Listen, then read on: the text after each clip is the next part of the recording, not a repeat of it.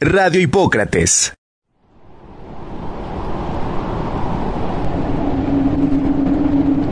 Buenas noches, Radio Escuchas. Bienvenidos una vez más a Historias Ultratumba. En esta ocasión escucharemos algunas historias recopiladas del libro Leyendas Mexicanas. En Coahuila existe una vieja leyenda sobre un perro negro que según las pocas personas que lo han visto, tiene un aspecto demoníaco y unos ojos rojos como la sangre. Esto es Historias Ultratumba. Comenzamos. Corría el año 1577 cuando, por las calles de un pueblo de Coahuila, fue visto un perro negro muy extraño, pues se cuenta que tenía los ojos muy grandes y rojos. Por esta razón, algunos habitantes pensaron que venía directamente del infierno.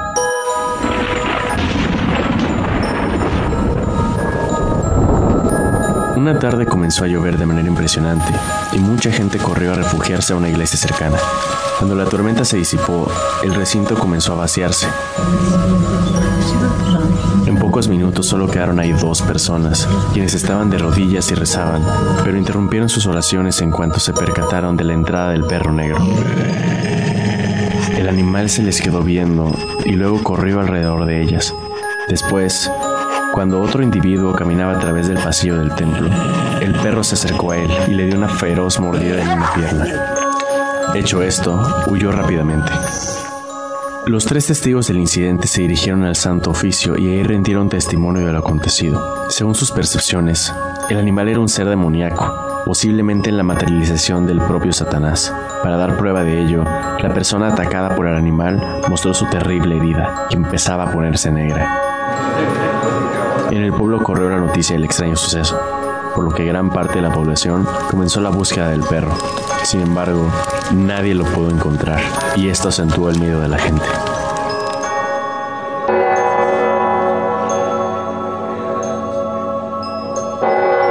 Un día, en la parte exterior de la puerta de la iglesia, aparecieron huellas de garras y colmillos de perro, pero al poco tiempo desaparecieron inexplicablemente. Poco después, a un individuo se le apareció el animal, aunque sin cabeza, y en varias ocasiones más se escucharon las pisadas de la bestia por todo el pueblo, pero nadie podía verlo, así que pensaron que se trataba de su espectro.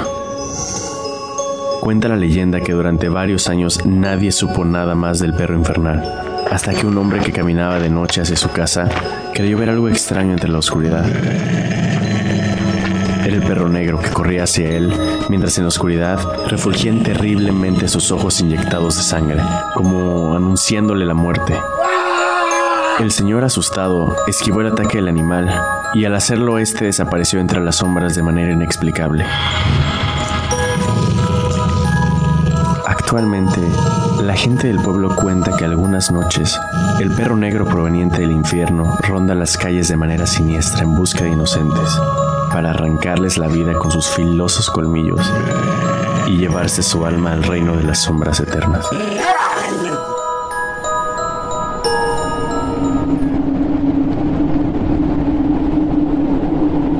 Nuestro siguiente relato cuenta la historia de un hombre un tanto peculiar, que a pesar de tener una ostentosa vivienda, su personalidad y su aspecto contrastaban con la misma, pues era un hombre que fácilmente podía hacerse pasar por un mendigo, y asustaba a los niños que se atrevían a caminar cerca de ahí.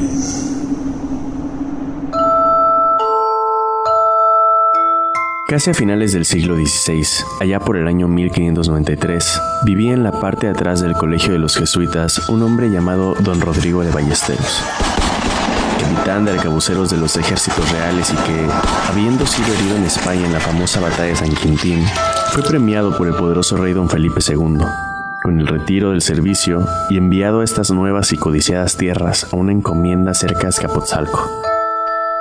Don Rodrigo era un hombre singular, pues mientras su casa era una de las más bellas de la zona y los pajes de libre adorada servían la mesa con rica cubertería de plata, él mismo contrastaba con el lujo de su morada, pareciendo casi un mendigo con su traje raído y su repugnante desaliño. Se le conoció durante mucho tiempo solo un capellar de damasco emplumado, donde se superponían unas manchas a otras, de color incierto entre emplumado y verde en tramos, y de todos los colores de iris en otros. Según el color de las manchas que hacían del capellar matusaleno una especie de paleta muy viva, en esta paleta la cruz de Santiago se mostraba grotescamente. grueso, bajito, de voz estentórea, con un ojo para el sur y el otro para el norte, de 70 años, enemigo de los niños a los que siempre maltrataba y huían despavoridos, era desagradable por su rudeza, su mezquinidad y sus excentricidades. Se le acusó de amistades íntimas y sospechosas con judíos y gente de mala vida. No asistía nunca a misa y como se mostraba en aquellos tiempos de creencia, todo el mundo se escandalizaba de él y acabaron llamándole el excomulgado. Era muy aficionado a los animales y su casa estaba convertida en un arca de Noé. Les hablaba como si le entendieran y la gente común decía que entendía el lenguaje de los animales, pero su animal favorito era un cuervo. Feo como el pecado y negro como la noche.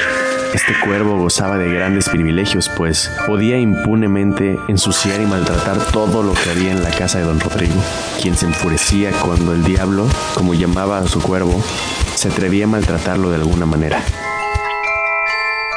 El nombre del diablo resonaba con amor a todas horas y en todo momento en la casa de don Rodrigo. Los criados, para disculparse por alguna fechoría y calmar a don Rodrigo, no tenían otra cosa que decir más que Señor, esto lo hizo el diablo. Esto calmó la furia de don Rodrigo que añadió con una horrible y malvada sonrisa. bueno, si el diablo lo hizo, está bien hecho. Tanto oír el nombre del diablo y tanta aprobación, viendo las malas costumbres de don Rodrigo, que era un viejo libertino cuyas hazañas por el bien del oyente callamos, fue formando una reputación poco envidiable, porque no es muy simpático tener amistades tan íntimas con el diablo.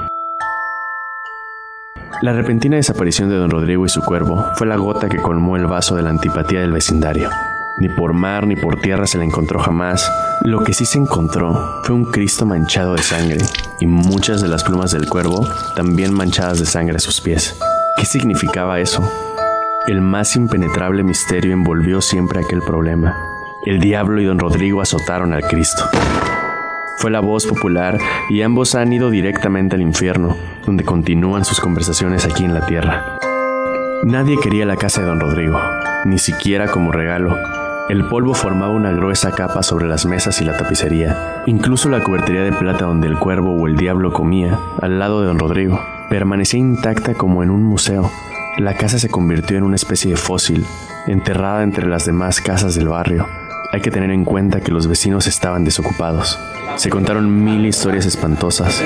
Al cabo de un año, el cuervo maldito apareció en un pequeño puente de la calle Don Rodrigo. Siniestros y espantosos eran los graznidos. Daban lúgubres y lentas las doce de la noche y desaparecía.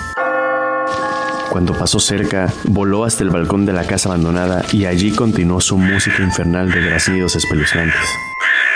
No es de extrañar que la calle acabara tomando el nombre con el que hoy la conocemos, porque el vulgo llegó a decir que en las noches oscuras y lluviosas, cuando las vidrierías crujían azotadas por el viento, y éste se quejaba como un ser afligido en las grietas y en los estrechos pasillos, aparecía un esqueleto a la luz fosforescente de los relámpagos.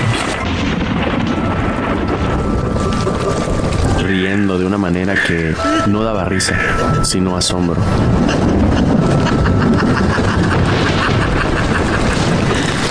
Acariciando un cuervo con las falanges desnudas de unas manos sin carne y sin tendones, produciendo con ellas un sonido parlanchín que al oírse en la distancia y entre los truenos hacía llorar a los niños que buscaban esconderse en el bendito refugio del seno materno.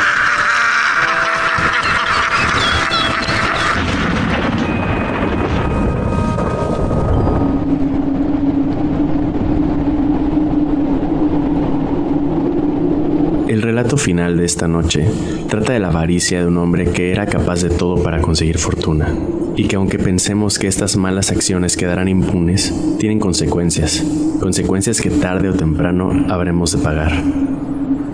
Esta es la historia del hombre ahogado de Veracruz. A principios del siglo XVII se produjeron extraños sucesos en los mares de la Nueva España. La zona más afectada fue la ruta de la bahía de Cuba a Veracruz.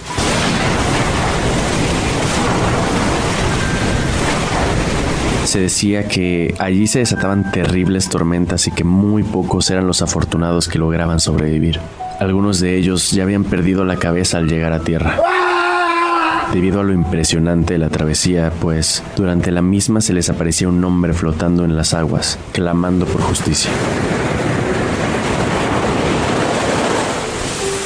Este espectro desataba fuertes olas que impedían la navegación y averiaban los mandos y brújulas de los barcos para que se estrellaran, con el fin de encontrar y hacer pagar al culpable de su sufrimiento. Ante la terrible tormenta producida por el espectro, hasta los más valientes acaban arrojándose al mar.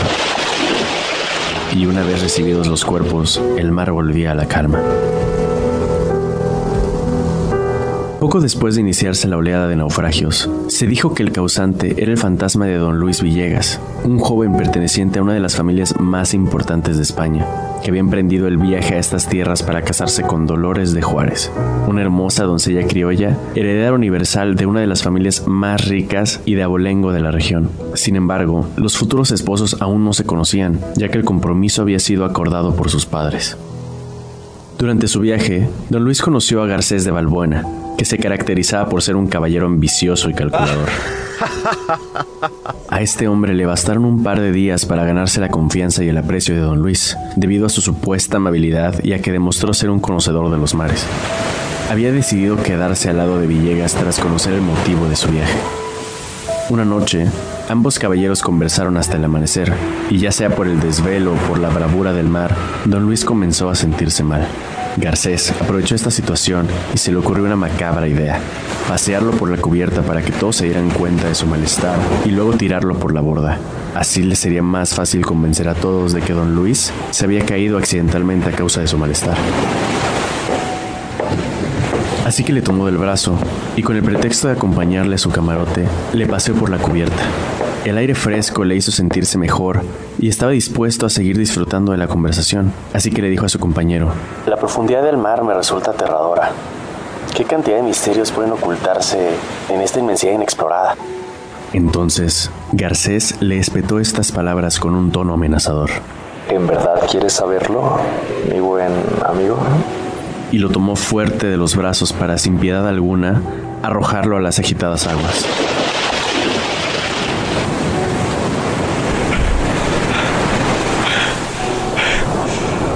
Tras el brutal impacto contra la superficie del mar, don Luis hizo un gran esfuerzo por mantenerse a flote con la cabeza mirando hacia arriba.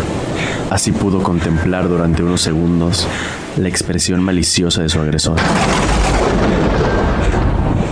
Que, sonriendo, le dijo que ocuparía su lugar para casarse con su prometida, así que disfrutaría de su gran fortuna.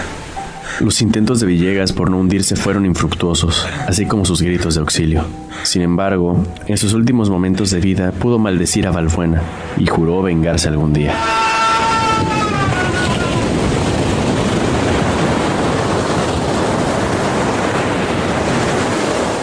Pocos días después, Garcés llegó a la capital de Nueva España.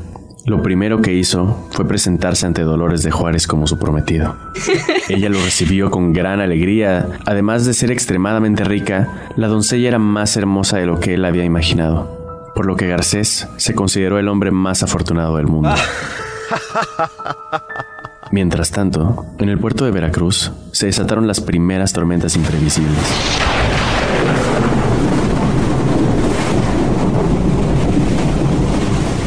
Varios barcos naufragaron y otros regresaron sin tripulantes. Los pocos marineros que consiguieron regresar con vida mostraban claros signos de locura y hablaban del espectro de un ahogamiento.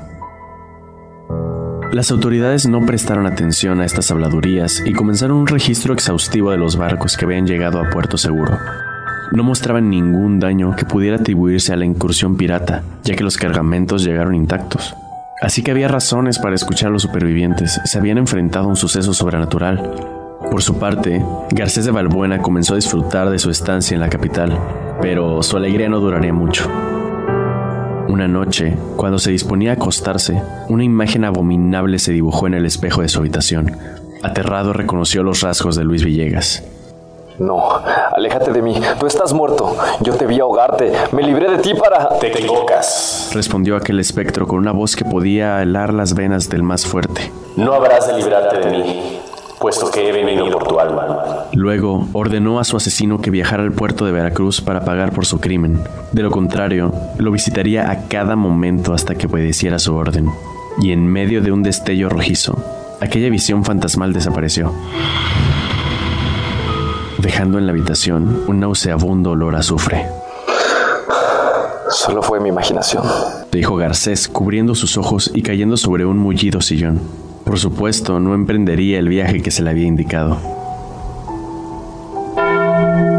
Un par de semanas después, se celebró la boda. Los invitados no pudieron evitar notar que Garcés parecía extremadamente preocupado. El infeliz no podía ocultar su terror, pues estaba seguro de que el espíritu de su víctima aparecería en la iglesia para impedir la boda. Visiblemente fatigado y demacrado, se le vio llegar a la iglesia. El miedo le había provocado un cruel insomnio. En contra de sus predicciones, la ceremonia religiosa se celebró sin problemas. Besando a la novia, Garcés suspiró aliviado y se dirigió con ella al salón de banquetes. Al cabo de un par de horas, los efectos del vino le hicieron olvidar por completo sus preocupaciones. Ya entrada la noche, los novios decidieron retirarse a su dormitorio. Una vez allí, cuando Garcés se disponía a besar a Dolores, ésta soltó un grito aterrador y muy alterada le indicó que detrás de él estaba la figura de un hombre descarnado. Cuando se giró para confirmar lo que su mujer había dicho, ella retrocedía lentamente tratando de perder de vista a la criatura. Permanecía muda e inmóvil, pues el horror se había apoderado de ella. Te repito que debes regresar al puerto de Veracruz. Tienes que pagar tu crimen. Si permaneces aquí, nunca vivirás en paz. Me tendrás a cada instante junto a ti, como tu sombra. La mujer, a pesar de su pánico, intentó hablar, pues quería saber por qué el ente maligno estaba allí, pero apenas pudo articular algunas palabras. ¿Qué mal has cometido? ¿Qué nombre llevó en vida quien hoy te visita? De repente las cuencas de los ojos medio vacíos del fantasma se volvieron hacia Dolores, que estuvo a punto de desmayarse al ver el tremendo odio que denotaban sus facciones. Pero el espectro de don Luis cambió su semblante y le dijo tristemente, Tú estabas destinada a ser mi esposa. Yo soy el verdadero Luis Villegas. Y giró rápidamente para señalar con su índice de fuego a Garcés. Ese hombre se ganó mi confianza y después vilmente me arrojó al mar para suplantar mi identidad y casarse contigo. Miró al espectro y a Garcés con los ojos desenfocados. Abrió la boca en un intento de volver a hablar, pero se sentía débil. Incluso le temblaban las piernas, pero la noticia de que había sido engañada por el intruso que era su marido la mantenía en pie. Deseó con toda su alma que el apuesto Garcés desmintiera al espectro, pero se quedó paralizado tras la tremenda acusación que le hizo un muerto.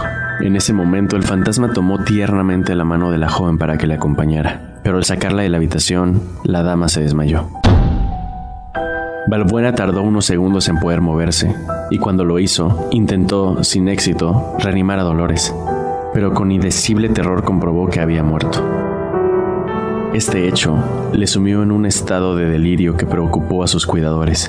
Su estado de salud era tan grave que el virrey, en un intento de salvar su vida, envió un comunicado a España para solicitar a la familia Villegas que viniera por el supuesto Luis. La petición fue escuchada y Balbuena pronto fue trasladado al puerto de Veracruz, donde abordaría un barco con destino a España. El enfermo hizo el viaje en estado de delirio, por lo que no pudo ponerse a ir al lugar donde le esperaba el espectro de don Luis. En cuanto despertó, vio el mar a través de la ventana de su habitación alquilada y preguntó apresuradamente, ¿Dónde estamos?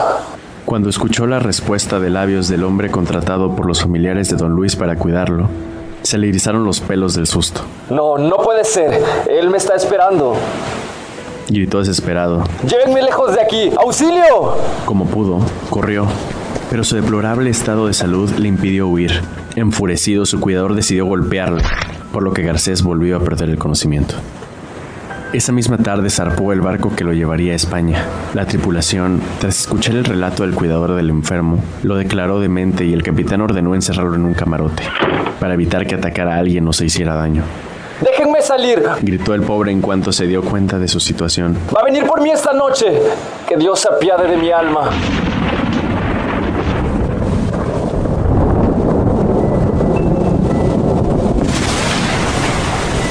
Al anochecer, cuando ya no podía ver las luces del puerto desde su camarote, Garcés notó que el mar empezaba a agitarse. Segundos después, se enteró por los gritos del capitán de que ningún aparato del barco funcionaba. Nadie la vista al cielo buscando esperanza. Para entonces la intensidad de la tormenta había aumentado mucho, hasta formar un gran remolino. Una figura espectral surgió del remolino, y al verla, los marineros corrieron por todas partes, gritando que era el espectro del mar. Garcés vio aterrorizado cómo se cumplía su destino. El espectro de Luis Villegas se acercó flotando a su ventana y le dijo, Garcés de Valbuena, he venido por ti. En cuestión de segundos, el fantasma apareció a su lado. Ahora sonreía, pues por fin vengaría su muerte. Con una fuerza indescriptible, agarró a Valbuena por los brazos y lo azotó varias veces contra la pared del barco, finalmente cedió y por el agujero, Garcés salió volando hacia el mar. Los marineros observaron atónitos cómo el espíritu acaba con la vida del loco. Cuando dejó de respirar, la calma volvió al océano y los mandos y brújulas del barco volvieron a funcionar. Cuenta la leyenda que el espíritu de Garcés Valbuena permanece en el mar cumpliendo su condena. Se dice que está esperando que alguien tan perverso como él ocupe su lugar y lo libere de la maldición de Luis Villegas, quien, según la tradición, pudo casarse con su amada en la dimensión de los muertos.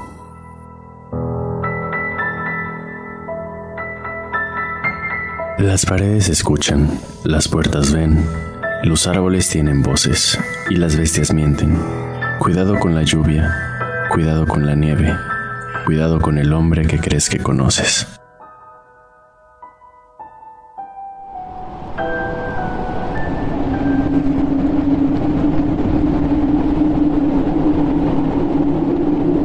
Gracias por escucharnos esta noche. Recuerda que tenemos una cita el próximo jueves. Compártenos tus historias en nuestro correo radio.uhipócrates.edu.mx. Esto fue Historias de Ultratumba. Buenas noches.